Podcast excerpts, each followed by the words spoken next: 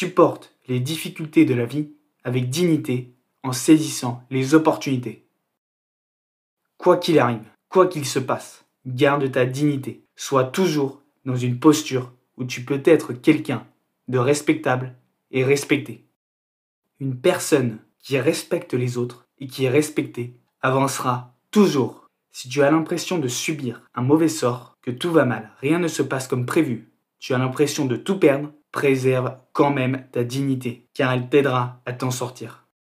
Même quand tu vis un enfer, si tu restes digne, tout va bien se passer. En ne succombant pas aux émotions négatives, tu ne subis pas ta situation, tu ne te laisses pas mettre à terre, tu ne baisses pas la tête face aux difficultés. En restant digne, tu gardes la tête froide, tu relativises et tu continues de croire en toi. Tu ne perds pas le besoin de réussir. Tu vois ces difficultés uniquement comme de petits obstacles de plus à franchir.